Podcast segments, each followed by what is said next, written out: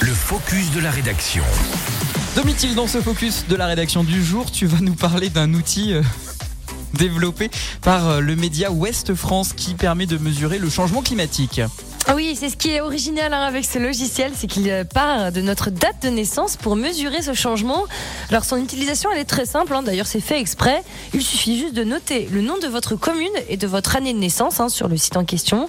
Par exemple, si l'on tape Chamonix et que l'on écrit que l'on est en 1990, on constate sans difficulté que le changement climatique, il est réel, il est rapide et surtout il est important entre cette année-là et aujourd'hui. Alors en 1990, si on prend donc cet exemple-là, la température avoisinait les 10 degrés 6. En 2002, la moyenne s'élève désormais à 12 degrés 5. C'est donc l'année la plus chaude jamais enregistrée jusque-là, entre 1990 et 2023.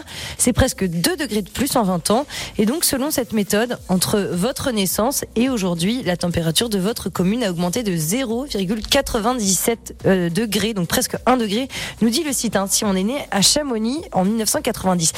Quel est l'intérêt par Ouest France de proposer un tel outil? Bah, L'intérêt il est d'abord pédagogique en fait, puisque cet outil il permet à chacun d'évaluer à sa juste ampleur l'incidence qui est chiffrée du réchauffement climatique pour son lieu de vie. Ça permet aussi de sensibiliser de manière beaucoup plus personnelle aussi tout le monde de s'en concerner hein, par son lieu de vie ou de naissance. On a envie de savoir euh, comment la température a évolué.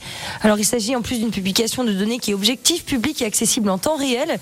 Et le but c'est donc de permettre à tous de mesurer l'évolution du dérèglement climatique en cours, une évolution donc comme on l'a vu, visiblement rapide.